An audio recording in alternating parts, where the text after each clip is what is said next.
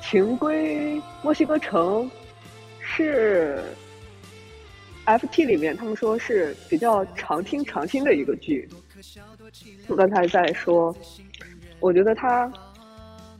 因为比较现实。他说他一方面是在很多细节上埋了很多东西，你可能第一次听不会注意到那么多很细的部分，然后之后才会。再次听的时候，突然碰到，就会说：“哎，他这里原来是这么设计的。”还有一点就是，因为你第二遍听的时候，肯定不是现在这个你了，你有成长，所以你在另一个时间去再重读这个故事，可能你的成长会让你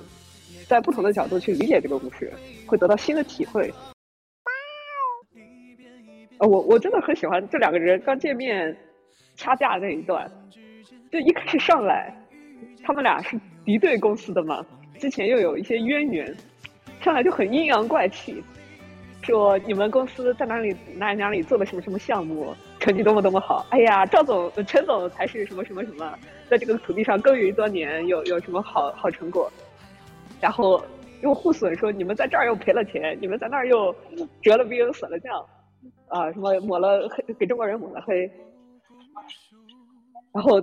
从互相客气，什么陈总、赵总，到什么直呼其名陈长河，然后还有什么，